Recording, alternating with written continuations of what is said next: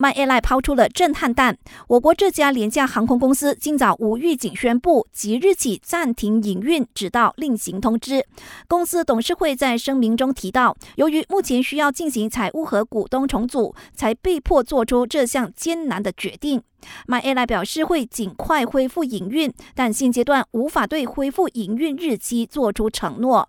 无论如何，My AI 促请受影响的乘客不要前往机场，可以联系客服以做后续的安排，或寻找其他替代方案前往目的地。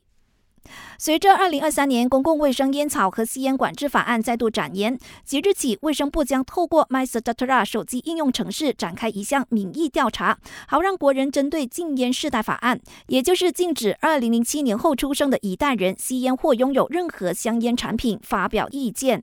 不过，民众需要更新 MySejahtera 才可以参与。部长扎利哈希望国人可以花几分钟的时间来提供反馈，好让政府能够更有效的制定法律管制香。烟产品包括电子烟。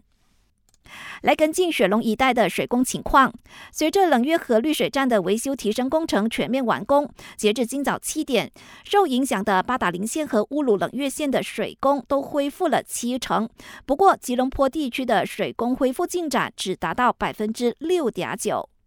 二零三四年世界杯的申办权优先保留给亚洲国。印尼计划与我国、新加坡和澳洲四国一同申办。不过，大马足总直接表明，我国无意在短期内申办世界杯。